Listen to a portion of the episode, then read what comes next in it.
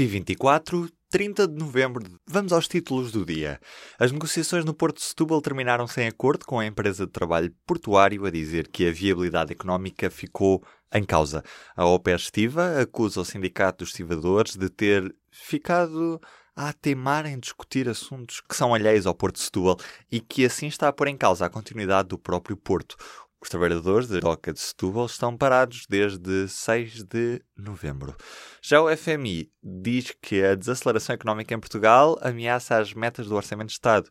A equipa que esteve em Portugal reviu ligeiramente em baixa a estimativa de crescimento da economia este ano para 2,2%.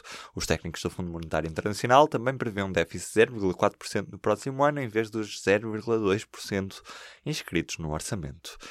Já as regras de acesso à reforma antecipada vão ser revistas, mas só em 2023, ou seja, daqui a 5 anos. O período transitório que o Ministro do Trabalho prometeu vai estender-se até lá e eventuais revisões só devem chegar num próximo governo. Ainda em relação às reformas antecipadas, no próximo ano o corte vai ser de 14,67% para quem não tiver abrangido pelo novo regime das longas carreiras contributivas e peça a reforma antecipada este ano, a redução tinha sido de 14,5%.